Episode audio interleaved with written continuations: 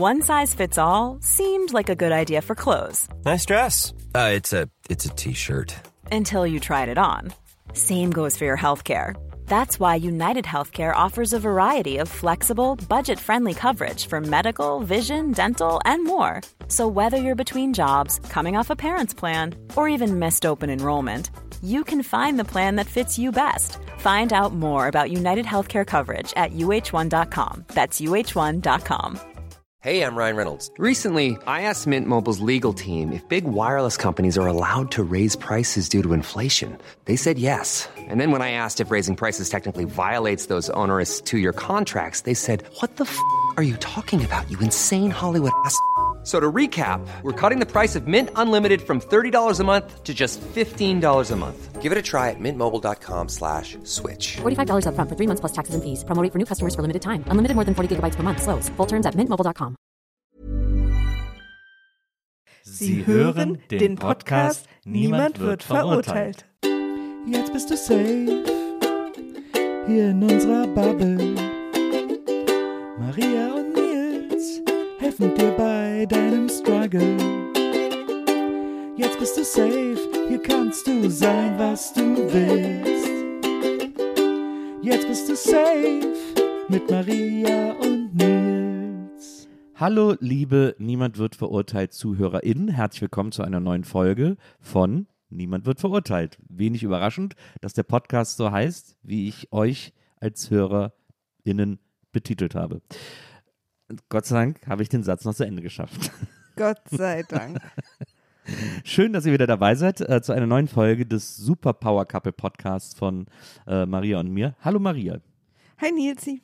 wie geht's? Ich denke über das Wort Power Couple nach. Hast du was dagegen? Nö, ich, es ist ja eigentlich ein schönes Wort so, also oder wir finden es ja auch irgendwie cool, Ja. aber es ist so Macht, weißt, es geht um Macht. Ich weiß nicht, ob das Ich würde Power in dem Fall nicht mit Macht übersetzen. ja mit Stärke. Ja. Hm, verstehe. Und wir sind stärker zu zweit. Ja. Okay, dann bin ich wieder an Bord. Ich bin stärker mit dir Ich als war ohne kurz dich. off-board, aber ich bin wieder on board. bin mit dir bin ich viel stärker. Wenn ich ohne dich bin, bin ich viel schwächer. Wenn ich ohne dich bin, bin ich ein kleines Würmchen. Nein, ich bin das Würmchen. Jetzt hast du mir das Würmchen weggenommen. Okay, dann bin ich halt ein kleiner Haufen Dreck ohne dich. Nein, das ist wieder gemein. Ein, Du äh, bist was Niedliches. bin ich ein süßer Haufen Dreck. ein Häufchen. Ich finde es ja immer, also einerseits stimme ich dir total zu, weil mir geht es auch so, dass wir, seit wir zusammengekommen sind, emotional und karrieremäßig beide thriven, wie man so schön sagt. Niemand kann thriven schön sagen. Thriven, ja, das ist Thriven. wirklich ein Scheißwort. Was ist denn ein deutsches Wort dafür? Wir blühen auf, Ja, emotional und beruflich. ja. Und ich bin mir auch ganz sicher, dass das damit zusammenhängt, dass wir zusammen sind. Okay, wo führt das hin? Aber, Aber ich will auch immer nicht, ich mag immer nicht so diese Idee von, man braucht eine zweite Person. Man braucht, muss in einer Beziehung sein, um irgendwie ein gewisses Grad an Happiness oder beruflichen Erfolg oder so zu kriegen. Deswegen ähm, finde ich das total wichtig, das auch mitzusagen. Weil ich war vor dir auch anderthalb Jahre Single und sehr happy damit. Und vor allen Dingen, meine Theorie ist auch, also oder zumindest gilt sie für mein Leben, dass ich so ähm, größere aufregende Schritte in meinem Leben oft auch aus so einem Single-Dasein geschafft habe, um auch aus so ein bisschen so, jetzt zeige ich es euch. Weißt du? soll ich gehen? Nee. Ich hatte ja meine Selbstständigkeit zum Glück schon, als wir uns kennengelernt haben. Aber ich weiß noch, dass ich, ich kam aus einer Beziehung raus, die nicht so gut für meinen, die mir nicht so gut getan hat. Ja. Hatte danach noch eine ganz kurze, die tatsächlich mich ein bisschen geheilt hat, aber eigentlich eher eine Freundschaft war. Und dann war ich irgendwie anderthalb oder zwei Jahre Single, was jetzt auch nicht übertrieben lang ist. Mhm. Ähm, aber das war so krass wichtig für mich, um irgendwie rauszufinden, was ich so machen will und wer ich so bin und so. Das klingt immer so ein bisschen esoterisch, aber ich habe in Beziehungen bis zu dir, weil die auch alle in, also ich hatte natürlich auch ein paar Beziehungen, die waren irgendwie nett. Und ich, ich hatte auch eine, die war richtig gut, aber ich hatte keine, in der ich so richtig aufgeblüht bin wo, wo mir dieser Raum, wo das irgendwie so möglich war. Die Frage ist ja, Mm. Also ich stimme dir zu, dass, also natürlich stimmt das, dass man irgendwie äh, mit sich selber happy sein muss, um in einer Beziehung happy sein zu können. Also äh, man muss schon auch genug aus sich selber schöpfen können, um zu zweit so eine Kraft entwickeln zu können, äh, damit sich das irgendwie ergänzen kann. Und ähm, jetzt habe ich die Frage vergessen. Jetzt weiß ich nicht mehr. Es hat niemand eine gestellt. Na, die ich stellen wollte, so. also wo ich hin wollte Ja. sozusagen. Weil, ähm, wie, wie bin ich denn da hingekommen? Das weiß ich überhaupt nicht mehr. Kann, soll ich noch mal was sagen? Oder? Ja, sag ruhig nochmal was, aber ich weiß auch nicht, Lieb. ich weiß nicht, ob ich sie noch Ich war auch vorhin noch nicht fertig. wie habe ich, Also denn- wie hab ich denn den Faden verloren? Interessant. Das ist ja, das ist ja wild. ich wollte das, mir ist das halt total wichtig, weil ich ähm, diese, dass ich die Frau bin, in die du dich verliebt hast, ist halt passiert in diesen zwei Jahren, in denen ich alleine war und eben nicht irgendwie die ganze Zeit irgendwie mich irgendeiner anderen Person versucht habe ein- und unterzuordnen. Und das Allerschönste an dem Gespräch ist dein leerer Blick gerade, weil du mir nicht zuhörst, sondern überlegst, was du sagen wolltest. Ich höre dir gleichzeitig zu, aber ich träume auch, um zu versuchen zurückzuholen, was ich wissen wollte. Ja, verstehe. Was ich jedenfalls immer für absoluten Quatsch hielt, ist der Satz, dass man sozusagen nicht, ähm, dass ich, ich weiß gar nicht, wie dieser Spruch geht, aber irgendwie der Inhalt ist, dass niemand sich in dich verlieben kann, wenn du dich nicht selbst liebst. Also oder so. Weißt du, was ich meine? Ja, ja. Weil, dass ich mich jetzt, dass ich mich selbst so gern habe, wie ich mich jetzt habe, gerade, Ja. ist unter anderem auch wegen der Beziehung mit dir.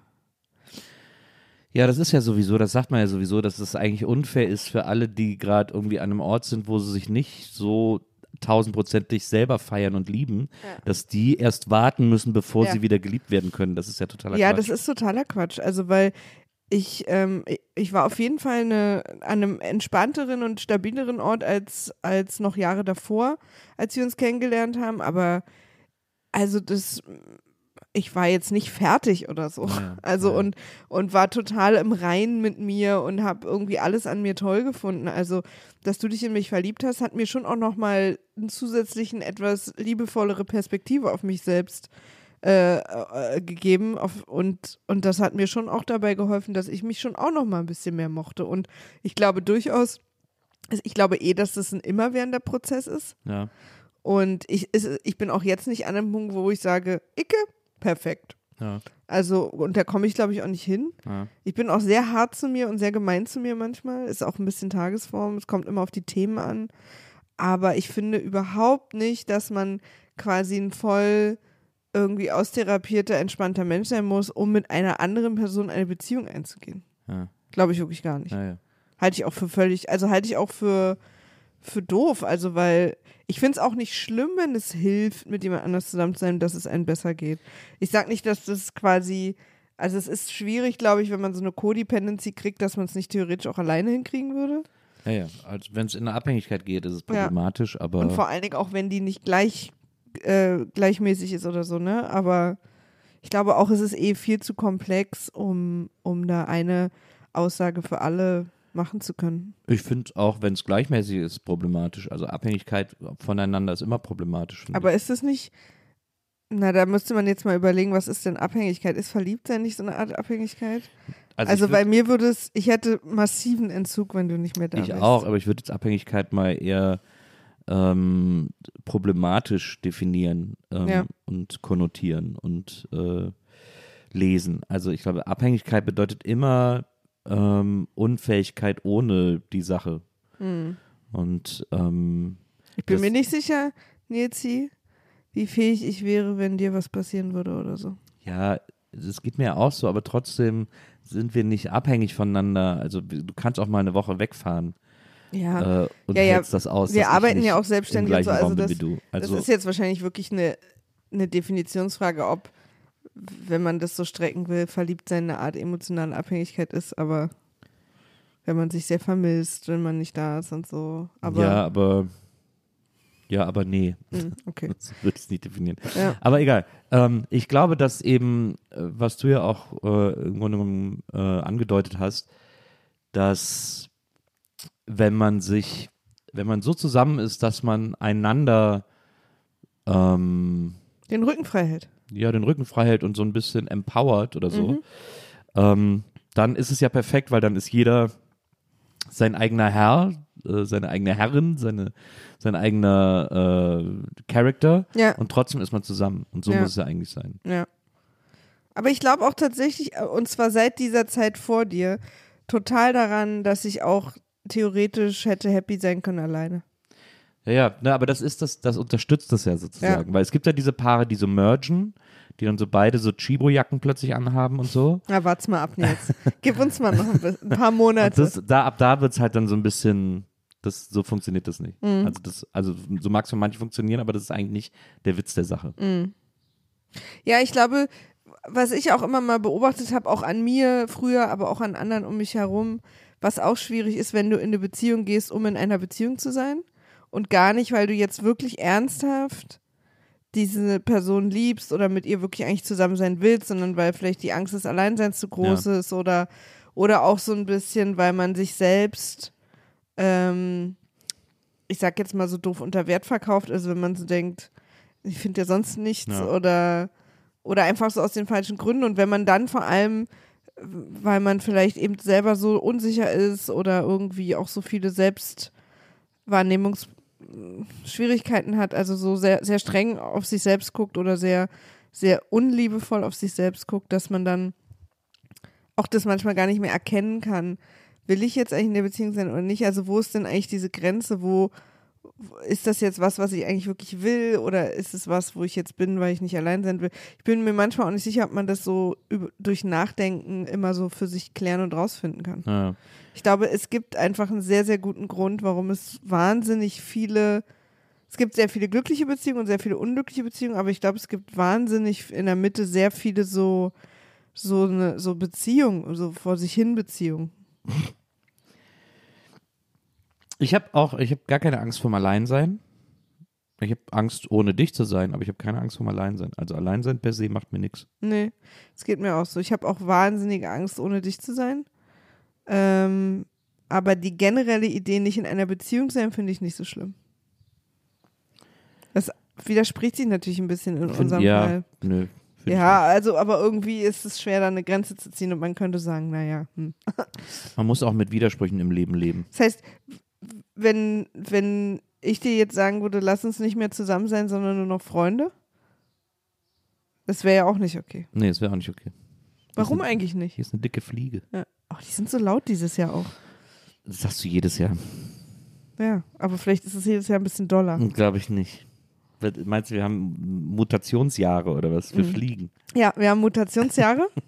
wir sind im Sternzeichen der Mutationsfliege. Weil, äh, weil die romantische Liebesbeziehung zwischen uns so besonders ist und ohne die wäre es einfach döver. Ja, das stimmt schon. Weil diese romantische Zuneigung, die wir zueinander empfinden, die macht schon auch eine Menge aus in, in, unserem, in unserem Zusammensein. Romantische Zuneigung ist irgendwie niedlich. ich weiß, was ich auch total mag. Ja, Okay. zum Beispiel äh, Nudeln mit Tomatensauce und so äh, Wiener Würstchen. Ja. Stimmt. Das macht mir viel in, in letzter Zeit, ne? Nö, aber das magst du einfach. Ich habe es gestern gemacht. Ach, hab ich nie Das mitbekommen. ist eingetuppert. Ja. Ich dachte, deswegen sagst du es. Nee. Lustig. Ja, das mag ich auch. ja. Aber ich mag auch, dass wenn wir zum Beispiel unterwegs sind, noch mit anderen Menschen, irgendwie auf irgendwelchen Veranstaltungen oder Partys oder so, Mhm. ich mag, dass ich die eine besondere Person für dich im Raum bin. Dass du mit ganz vielen Leuten quatscht und du verstehst dich immer mit allen gut und ich weiß aber, dass quasi, wenn du dass du immer mal nach mir guckst und, und wenn du dich siehst, äh, mich siehst, dann freust du dich auch, man sieht dir das dann so im Gesicht an und ich weiß sozusagen, egal in wen du dich hier heute Abend verknallst und irgendwie platonisch oder nicht platonisch oder wie auch immer, dass ich immer die Person bin, wo du immer guckst, wo ist sie, geht's ihr gut und dass ich auch die bin, mit der du dann zu Hause abends ja schnuffeln willst. Und diese so besondere Person zu sein ähm, für dich, das ist auch was, was mir einfach ein unglaubliches Glücksgefühl gibt und auch so, und ich habe irgendwas richtig gemacht im Leben, dass ich, dass ich das für dich bin. Das ist aber eine sehr süße Liebeserklärung. Ich habe auch vielleicht einen kleinen Kloß. Oh. Ich bin einfach so krass gerne mit dir zusammen. Ich finde, du bist wirklich so ein krass lieber, warmherziger, schlauer mit allen sich am liebsten an die ganze Welt umarmen wollender Mensch, was ich gar nicht bin. Und trotzdem hast du dich mich ausgesucht. Das finde ich einfach total krass. Aber du bist das, glaube ich, mehr als du denkst. Ich glaube, ich bin das, wenn man in so einen bestimmten Kreis reinrutscht bei mir. Aber der ist halt sehr, Der Maria-Kreis. da ist, äh, dieser Kreis hat eine sehr verborgene Tür. Und da muss man auch reinrutschen. Also es ist richtig kompliziert. So, wenn man dann so slidet, dann Ja. so, uh, da die verborgene Tür. Ja. Dann musst du noch im Rutschen die Tür aufmachen und dann, um da reinzukommen. Weißt du, der Film Labyrinth, Mhm. wo sie am Anfang nicht reinfindet und dann ist es quasi nur so eine optische Täuschung, dass quasi die Wand, vor der sie steht, eigentlich sozusagen einen hinten gesetzt ist und sie da einfach reingehen kann. Diese Stelle habe ich mir als Kind so oft so zurückgespult, weil ich dann dachte, ich, man sieht es nicht vorher. und so, so, so ist der Eingang. Das hatte ich immer beim, äh, beim dritten Indiana Jones, wo er da äh, diese unsichtbare Brücke zu dem Raum, wo der Gral ist, Ah ja, ja. wo er dann den Staub, den Sand so drüber wirft Ja. und man die so sieht. Das war für mich immer so ein mindblowing Optische Moment. Täuschung. Ja. Ja. Wir haben, auch, wir haben uns ja zuletzt auch noch über äh, Escher unterhalten. MC Escher. MC Escher auch Den so man so zwischen 11 und 15 gut findet. ja, und für den besten Künstler aller Zeiten und hält. mindblowing, wie der gemalt hat. Und dann hatten wir alle so Bilder an der Wand von dem. Die, die Hand malt sich selbst. Ja. Fließt das Wasser hoch oder runter? Es ist interessant, dass es so Künstler gibt. Ob die das schon von Anfang an waren, ob das von Anfang an Künstler waren, die nur für Nur für 15-Jährige Jugendliche. interessant waren. Ja, also ich halte, also MC Escher, Dali, oder zumindest diese, Ja. so diese verlaufende Ja, Urphase. Ja, ja. Und dann irgendwie hatten wir doch noch einen. Naja, wahrscheinlich Banksy. Auch so, auch so Magritte viel, ne? Mit diesem Apfelkopf und so was. nee, das ist schon zu, das ist ja zu langweilig.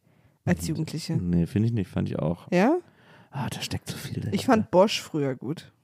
die Waschmaschine, oder? Ja, ich habe stundenlang mir Bilder von Bosch Waschmaschinen angeguckt und hatte auch so zwei in so schönen Goldrahmen an der Wand.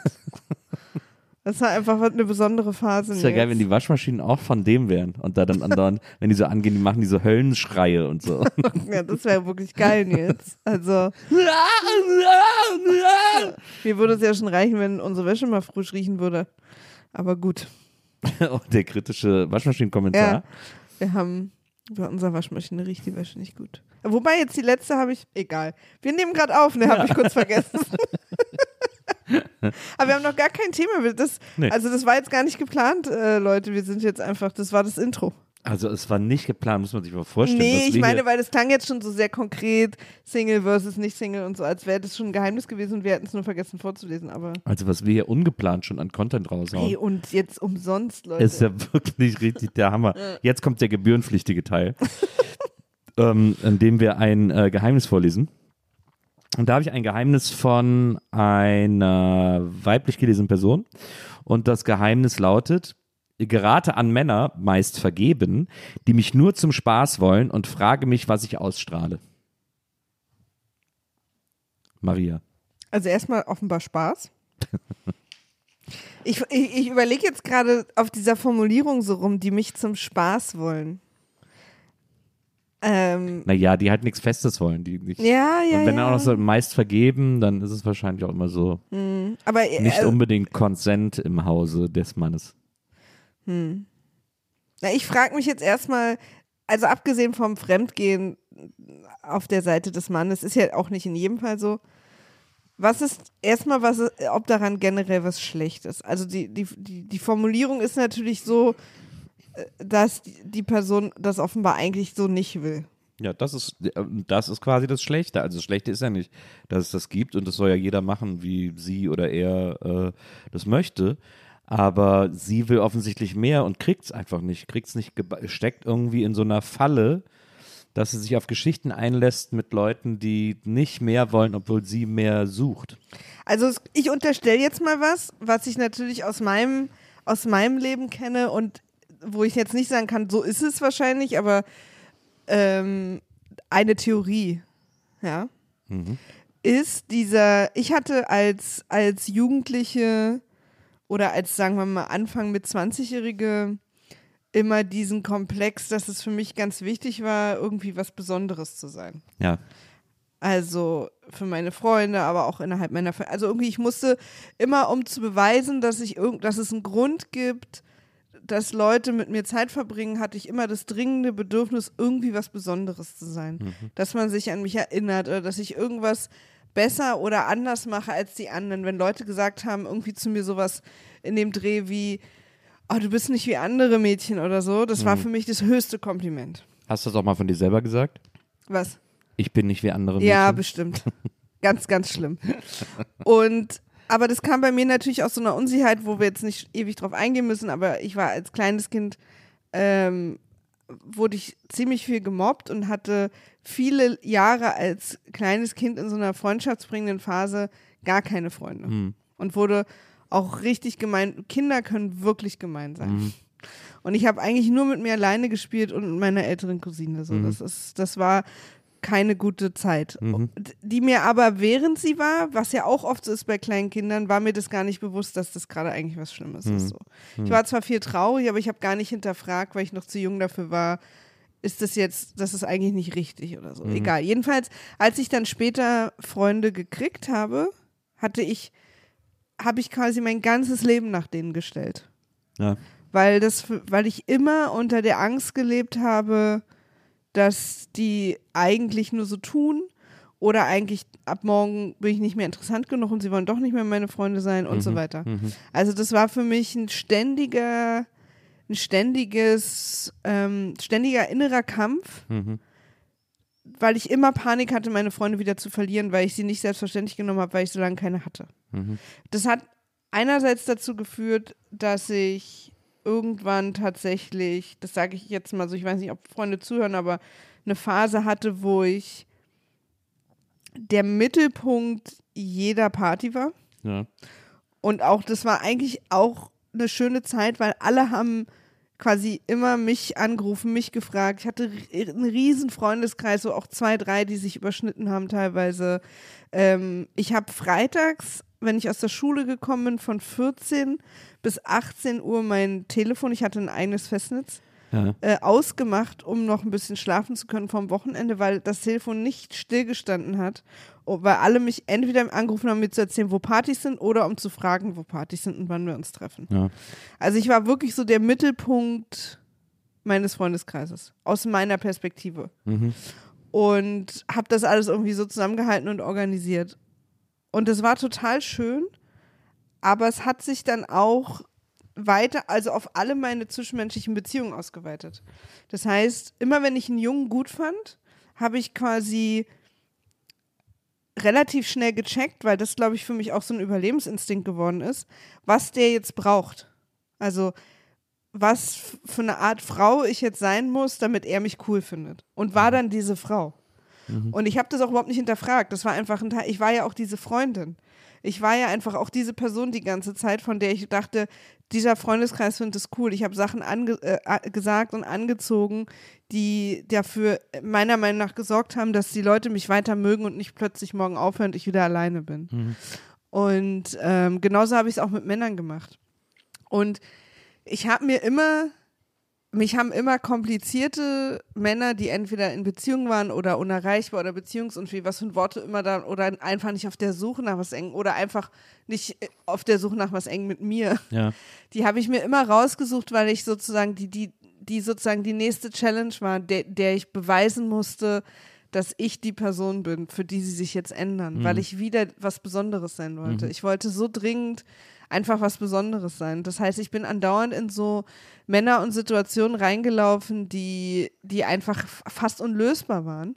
Und es gab durchaus auch wirklich nette und liebe Jungs, wie ich im Nachhinein weiß, die auch in der Zeit verliebt in mich waren. Teilweise wusste ich es auch damals.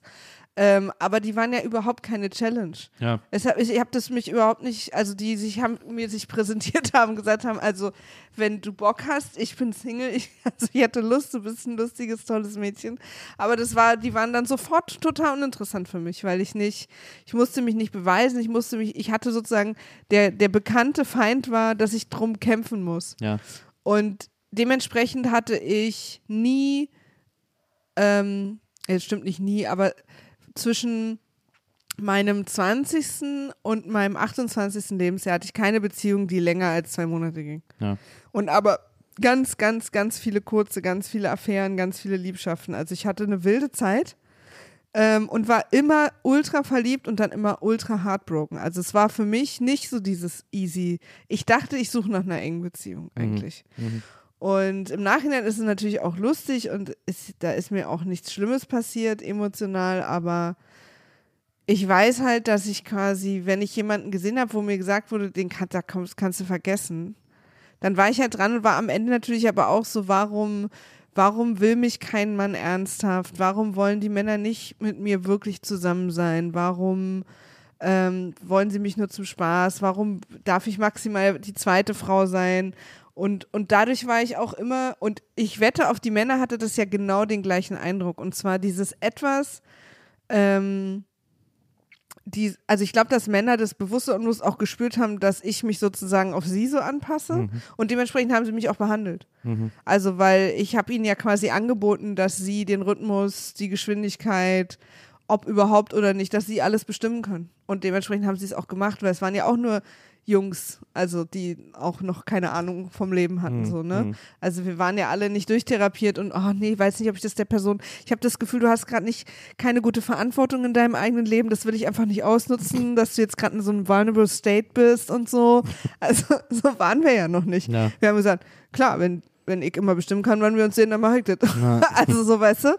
Und deswegen war ich andauernd, ich war halt, ich war einfach irgendwer hat mal zu mir gesagt, ich sag jetzt nicht wer, ein guter Freund von mir, dass ich das netteste Flittchen bin, was er kennt. Ja. Und weil ich war einfach ultra easy. Also du konntest, wenn ich das Gefühl hatte, dass du das jetzt brauchst, um mich cool zu finden, mit mir ins Bett zu gehen, bin ich mit dir ins Bett gegangen, wenn ich was von dir wollte. Und es ist natürlich auch ganz schrecklich, aber dementsprechend, also mir hat dann irgendwann mal dieser Satz, der ja auch bescheuert ist, äh, warum, den meine Oma dann gesagt hat, warum verschenkst du die Milch? Also, äh, also, oder warum die Milch verschenken, wenn man die Kuh kaufen kann oder irgendwie so.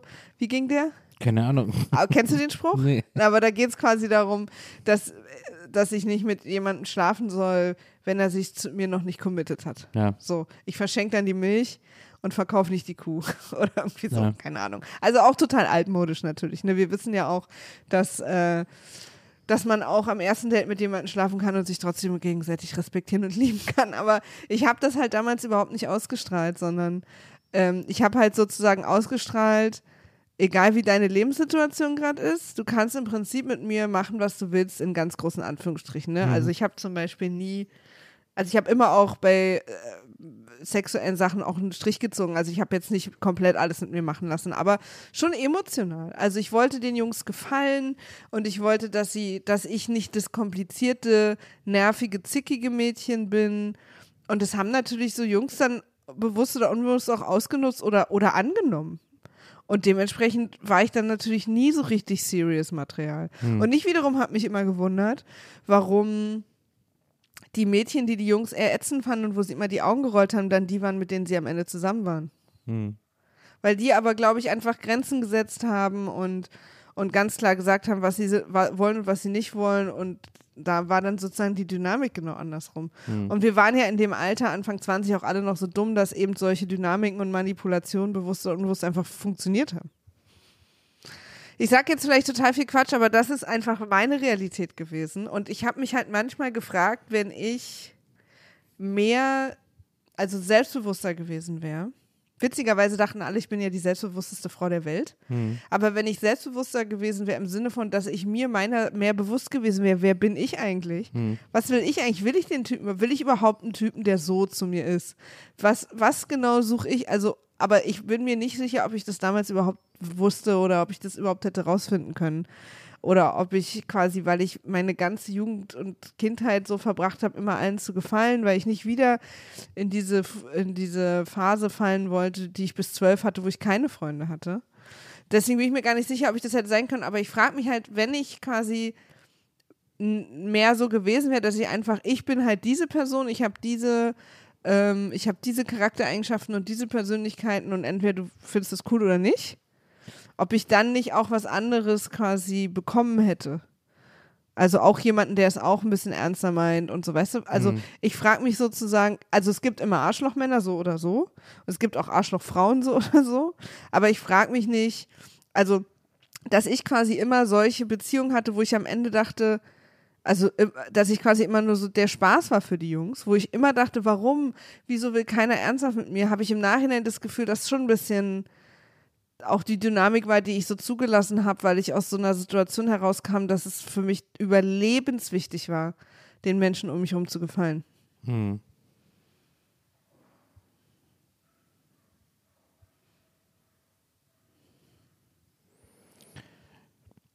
Das ist eine mögliche Erklärung. Die, ähm, ich glaube, das ist, worauf das hinausläuft oder was das zeigt, ähm, ist, dass die Gründe für dieses, nennen wir es mal, Unglück, immer nur an solche Typen zu geraten, natürlich ähm, nicht nur höchst individuell ist, sondern vor allem immer viel mehr mit einem selbst als mit den Typen zu tun hat. Ähm, weil man ja schon auch bewusst oder unbewusst sich immer für eine gewisse Art von Leuten äh, entscheidet oder die aussucht, eben nicht anzieht, sondern das ist ja eher ein Auswahlprozess als ein äh, Schicksalsprozess, als ein Das passiert mir Prozess. Also zum Beispiel, wenn du erfährst, der hat eine Freundin, dass für dich dann einfach sofort klar ist, okay, Ja. dann und dann sofort auch einfach der Typ sozusagen vom Roster fällt. Genau. Und dann, und dann kommt man aber an einen Ort, wo man denkt so, ja, eigentlich ähm, müsste ich den jetzt äh, in, in, in den Wind schießen. Aber ich, äh, es ist so was Besonderes zwischen uns. Ich bin so verliebt in ihn. Ich habe auch gehört, die sind gar nicht mehr so happy. Ja.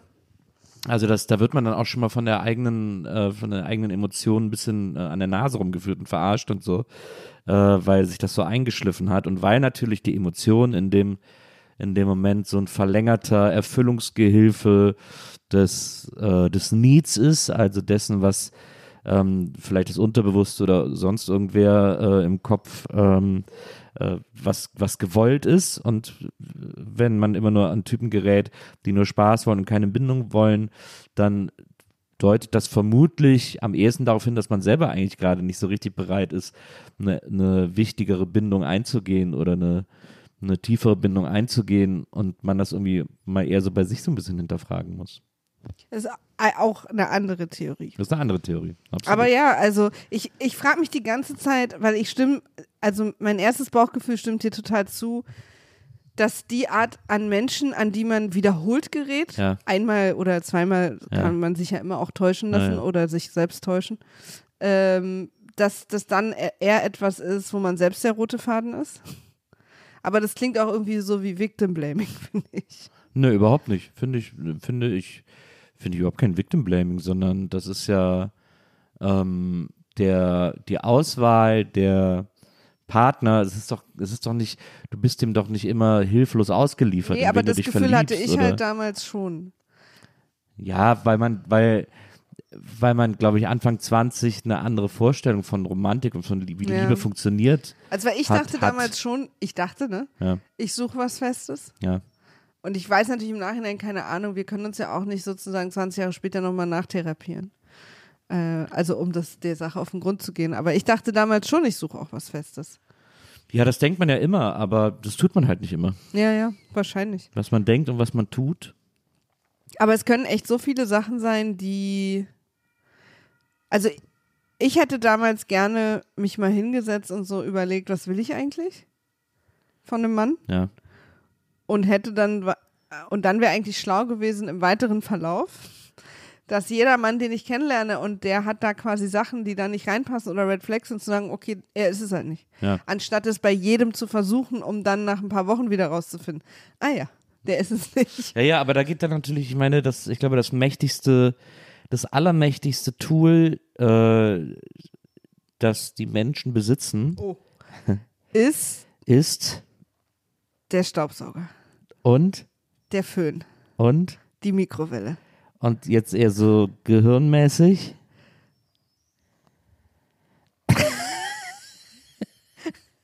Der Selbstbetrug. Naja. ja, aber ach so, ja. mhm. Wenn es etwas gibt, was wir, was wir alle richtig, richtig, richtig gut können, was wir besser können als alles andere, Ja. was wir 1000 Prozent besser können als jeden anderen Ja. Social oder Soft Skill oder was auch immer Skill, den wir haben, dann ist es Selbstbetrug. Darf ich, darf ich da eine kleine Anekdote zu erzählen? okay, go. Und zwar äh, hatten wir mal in einem anderen Podcast, äh, den, den wir für Zeit produzieren, alles gesagt. Zu Gast Yuval Harari, den kennt ihr alle wahrscheinlich, der Autor, der die Geschichte der Menschheit, also der hat ja immer diese ultra krassen Bestseller Ja. über so. Gibt's auch als Comic. Genau, über Gesellschaft und Geschichte und vor allen Dingen eben die Menschheit so. Und der hat in dem Interview erzählt, ähm, er ist schwul. Also das hat er nicht im Interview erzählt, das wussten wir schon. Ja. Aber er hat erzählt, dass er, und ich weiß nicht mehr, wann das war, aber ich sag jetzt mal Mitte, Ende 20, vielleicht bin mir nicht mehr genau sicher, hat er das selbst erst rausgefunden. Ja, Und in dem Moment, wo es ihm klar geworden ist, dass er schwul ist, ja, was relativ spät in seinem Leben war, ja. hat er, in dem Moment meint er, hat er quasi gewusst, dass er es eigentlich schon immer wusste. Also dann, weil so ganz plötzlich so zurückblicken, ganz viele Sachen ihm so klar geworden sind. Und er aus, irgendeiner, aus irgendeinem Grund sein Gehirn ihn davon abgehalten hat, das zu verstehen.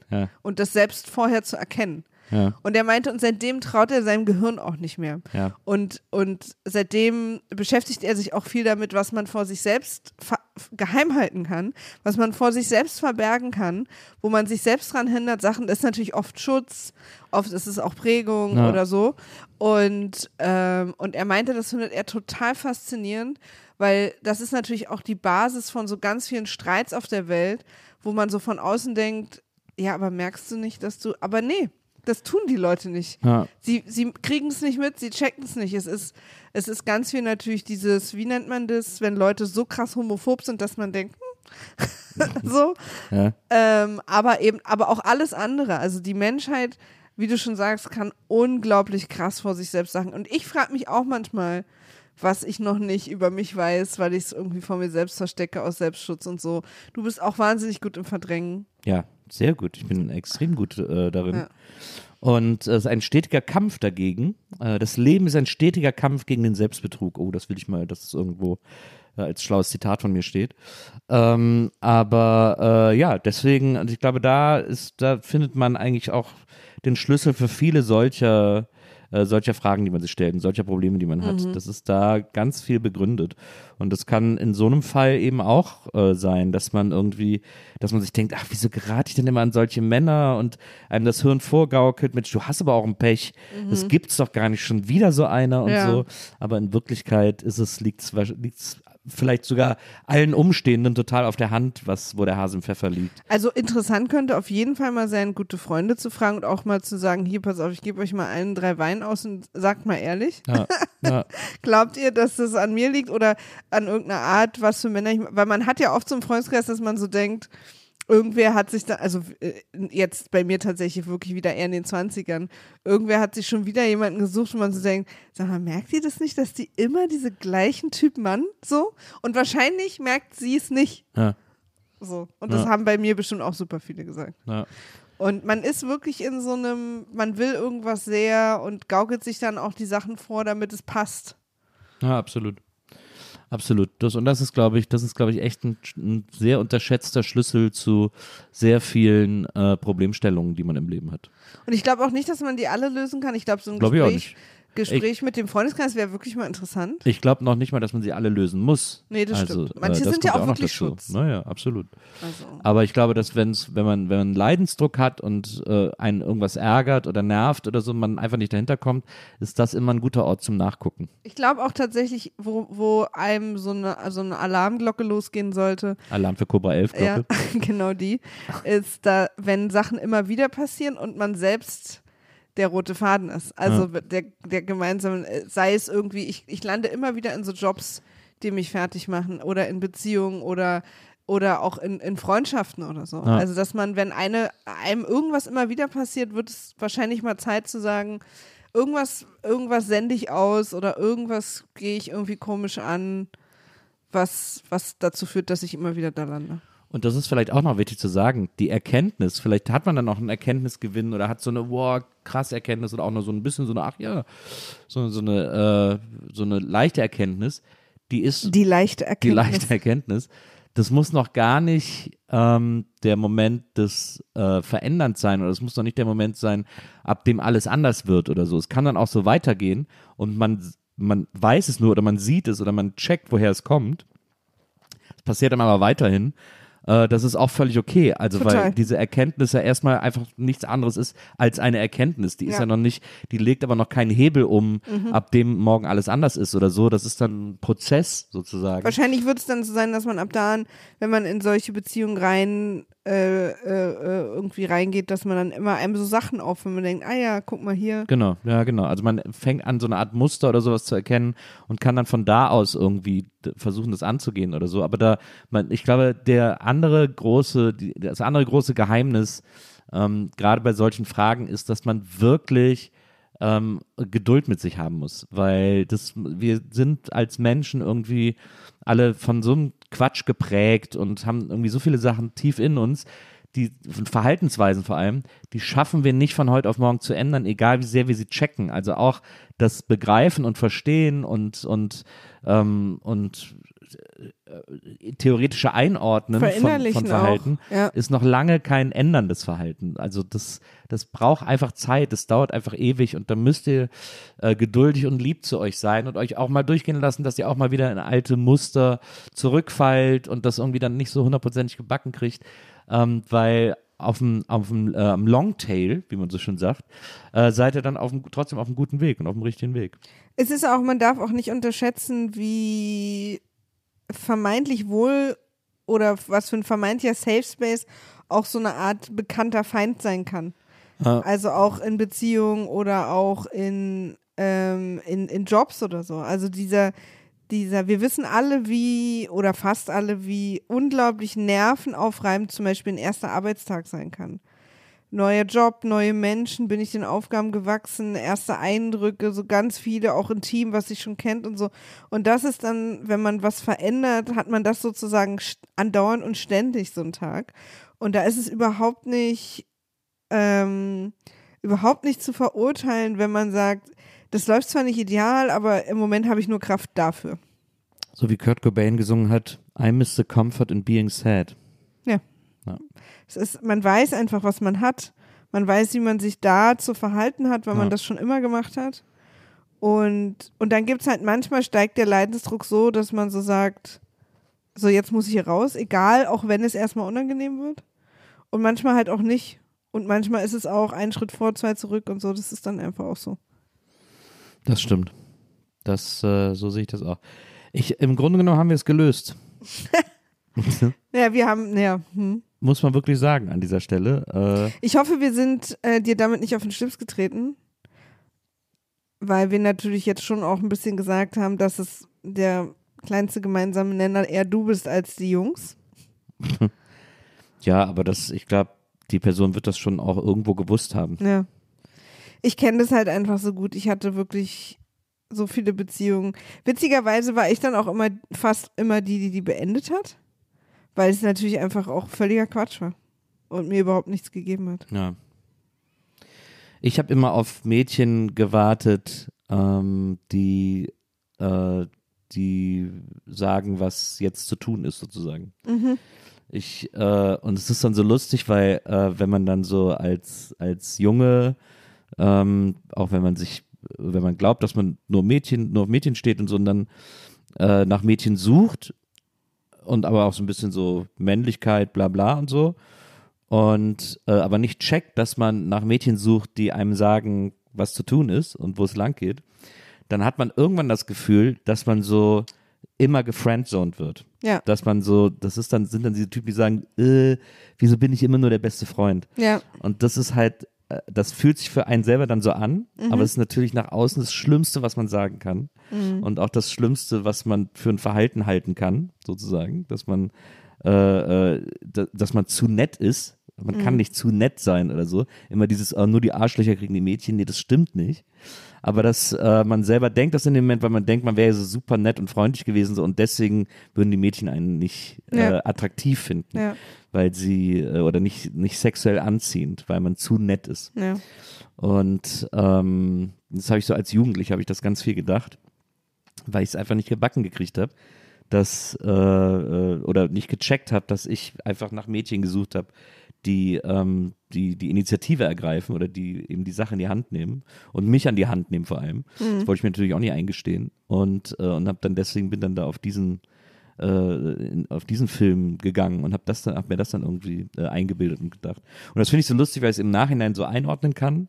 Aber damals hat sich echt wie ein Problem angefühlt und wie so ein äh, und äh, die ist so witzig, dass man dann meint, dass die Conclusio ist, ich muss jetzt ein Arschloch sein. Aber man kann halt, niemand kann auf Knopfdruck ein Arschloch sein. Nee. Also nicht, wenn du es nicht in dir hast. Ja, Ähm, und, äh, und das frustriert einen dann so sehr, dass man dann total. denkt, Weil es ja auch sich so unfair anfühlt. genau. Weil es sozusagen eigentlich total äh, äh, nicht, ähm, also es fühlt sich nicht natürlich an, dass man sozusagen möglichst gemein sein muss, um, um irgendwie ein Mädchen zu kriegen. Genau. Und das war, äh, das hat mich in meiner Jugend gehauntet, dieses Gefühl. Also auch und bis, auch bis in die, bis in die 20er rein irgendwie war das immer, hatte ich immer das Gefühl, ich bin da nicht gnadenlos genug und so und ich bin da irgendwie nicht, äh, und das finde ich, finde ich heute im Nachhinein finde ich so witzig, das zu sehen und so darüber nachzudenken und so, ähm, wie, wie blöd man dann auch einfach ist in dem Alter und wie sehr man auch so vordergründige Zusammenhänge meint, äh, erkennen zu können und daraus irgendwie Schlüsse ziehen zu können und so. Aber es ist wirklich, man kann nicht zu nett sein. Das ist einfach Quatsch. Ja, voll. Das gibt's einfach nicht. Nee, also höchstens man definiert es so, dass man sozusagen über das eigene Wohlfühlen hinaus nett zu anderen ist. Ähm, Ja, aber das ist ja dann trotzdem nicht, ist, aber es ist ja trotzdem nicht, also über sich vergessen, also sozusagen, dass Ja. es kein, kein Geben und Nehmen ist, sondern nur noch ein Geben. ja, ja, aber es ist trotzdem, aber, Aber ja, ich weiß aber schon, was selbst du dann, meinst. selbst dann, du kannst nicht zu nett sein. Also es ist einfach, dann wirst du halt ausgenutzt. Und das ist natürlich scheiße und man muss ein bisschen sich schützen und auf sie achten, aber der Fehler ist nicht darin, dass du zu nett bist. Ja, ja, absolut, du hast recht. das ist nicht recht. der Fehler. Also stimmt, du hast total recht, das ist völlig die falsche Perspektive. Das Problem ist ja nicht, dass du zu nett bist, sondern dass die andere Person ein Arschloch ist. Genau. Ja, ja, du hast voll recht. Und ich bin auch so froh, dass ich dich gefunden habe, weil wir beide einfach so eine, wir sind einfach gleich doll nett zueinander. Ja. Ohne dass irgendwie der andere das blöd findet oder so. Aber du hast dir auf jeden Fall wieder eine Frau gesagt, gesucht, die sagt, wo, wo es lang geht. Ja. Also dazu Ja. tendiere ich ja schon so ein bisschen so die, ähm, Naja, aber da habe ich schon andere Frauen gehabt, wo das ganz anders war. ja, aber ich bin halt pushy und du schluffi. Ja, aber es ist ja völlig okay. Ja, voll. Da geht's ja, es geht ja darum, dass dieses, sagen wir mal, Machtverhältnis, nennen wir es mal äh, brutal äh, Machtverhältnis, das äh, muss einfach gut ausbalanciert sein. Ja, Das, äh, und dann ist das auch völlig in Ordnung. total. Oder es ist halt auch ausgemacht, dass es nicht ausbalanciert ist. Dann ist es ja auch ausbalanciert. Genau. Ja, genau. Auf eine Art. ja. Hm. Da denken wir jetzt beide noch ein Ja, bisschen. denken wir Ne? jetzt drüber nach. Aber ich wünsche natürlich trotzdem, dass es für die Person, die das geschrieben hat, äh, eine Lösung gibt und irgendwie. Na, oder ähm, eine Entwicklung, also irgendwie ein bisschen zu sich selbst und so. Wenn mich damals jemand gefragt hätte, was suchst du eigentlich genau in einem Mann, dann such dir doch mal wirklich, also überleg das doch mal und dann sag halt zu allen Nein, die das nicht sind. Ich, ich weiß gar nicht, ob ich es hätte beantworten können. Ich hatte auch meine, meine Vorlieben bei Frauen damals in den 20ern waren all over the place. Also es war wirklich, es war wild. Es war wirklich, äh, wenn du mich an einen Tag gefragt hättest, was suchst du in einer Frau, hätte ich gesagt, irgendwie Selbstständigkeit, äh, Humor, äh, dies, das, Ananas, irgendwelche Charaktereigenschaften. Und am nächsten Tag hätte ich dir gesagt, ja, sie muss Issey Miyake tragen und, äh, und Auch so super konkret. blonde Haare haben oder so. Ja, dieses Parfüm damals, ich habe das so geliebt. Das war Ja. so ein Rave. Das hatten eine Raverin ganz viel. Ich das immer, da- aber nicht alle, sondern immer nur einzelne. Deswegen habe ich immer geliebt, wenn ich es gerochen habe. Meine Mutter hatte das. Und dann ja, war vielleicht auch eine Raverin. Ist sie immer noch. Ist sie immer noch. Und, äh, und so, also es war dann auch so, es war wirklich all over the place. Ich konnte Ja. das überhaupt nicht definieren, was ich suche. Ja. Oder, oder, oder und dann war immer so die Hoffnung, also mir war das aber auch bewusst, dass ich das nicht, dass ich das nicht definieren kann. Ja. Äh, und dann war immer die Hoffnung, dass es einen so, dass es einen trifft, also dass man da gar nichts zu tun muss, Mhm. sondern dass es so, dass es irgendwie so kommt Ja. von alleine. Und dann erkennt man sich schon, wenn man sich sieht. Ja. Na, so war es bei uns.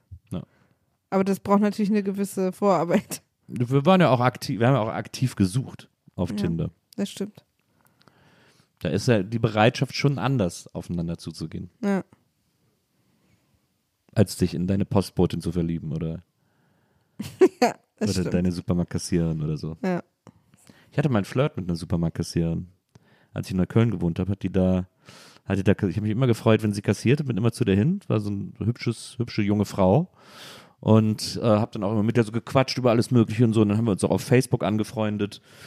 Und äh, sie ist dann irgendwann nach Köln gezogen und hat da äh, studiert und ist da jetzt, glaube ich, hat auch ihren Doktor gemacht oder irgendwas. Also Krass. ist so. Ihr seid noch auf Facebook befreundet. Ich gucke so wenig auf Facebook rein. Ich weiß gar nicht, ob ich mit ihr dann noch befreundet bin. Also ich hatte auch ewig keinen Kontakt mehr mit ihr. Ja. Aber da haben wir uns dann noch so ganz sporadisch äh, auf Facebook geschrieben. Und müsst ihr eigentlich mal gucken, ob, die noch, ob ich noch mit der da befreundet bin. Aber ich weiß auch gar nicht mehr, wie sie hieß. Hm. Muss ich mal in meine 5000 Facebook-Freunde gucken. Ja, mach das mal. Aber das fand ich irgendwie, das war cool, so ein äh, Flirt mit seiner, mit seiner Kauflandkassiererin zu haben. ja. Na, da sind wir, glaube ich, auch am Ende angekommen, ne? Findest du? Ja. Ich fand ich es eine überraschend emotionale, aufwühlende Sendung. Hat sich aufgewühlt? Ja. Bisschen. Aber das ist so bestimmte Themen bei mir. Ja. Dieses, diese Angst davor, dass alle meine Freunde wieder weg sind. Hm.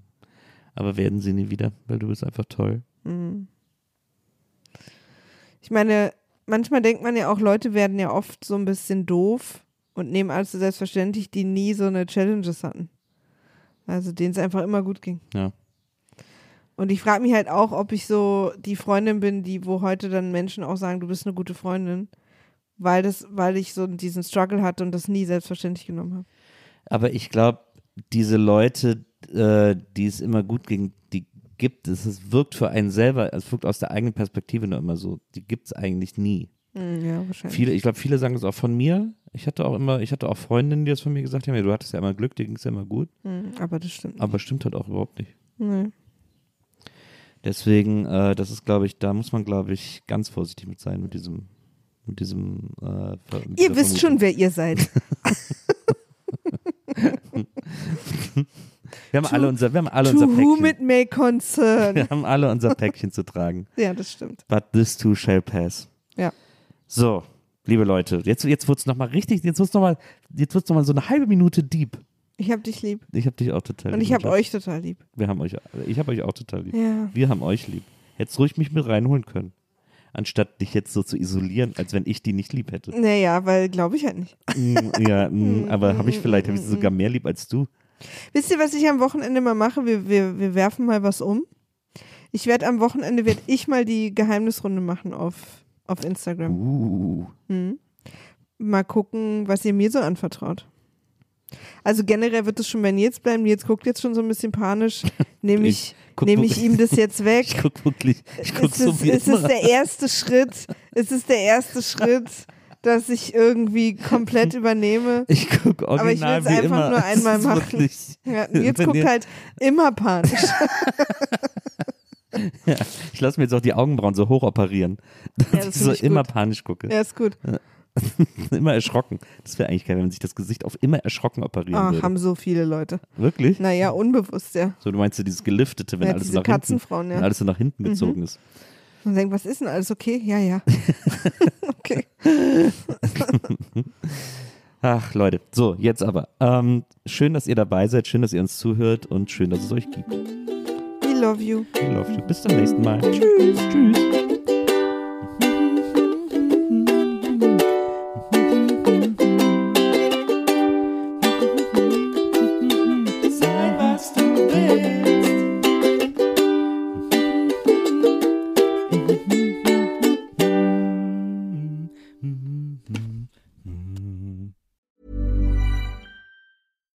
Hi, I'm Daniel, founder of Pretty Litter. Cats and cat owners deserve better than any old fashioned litter. That's why I teamed up with scientists and veterinarians to create Pretty Litter.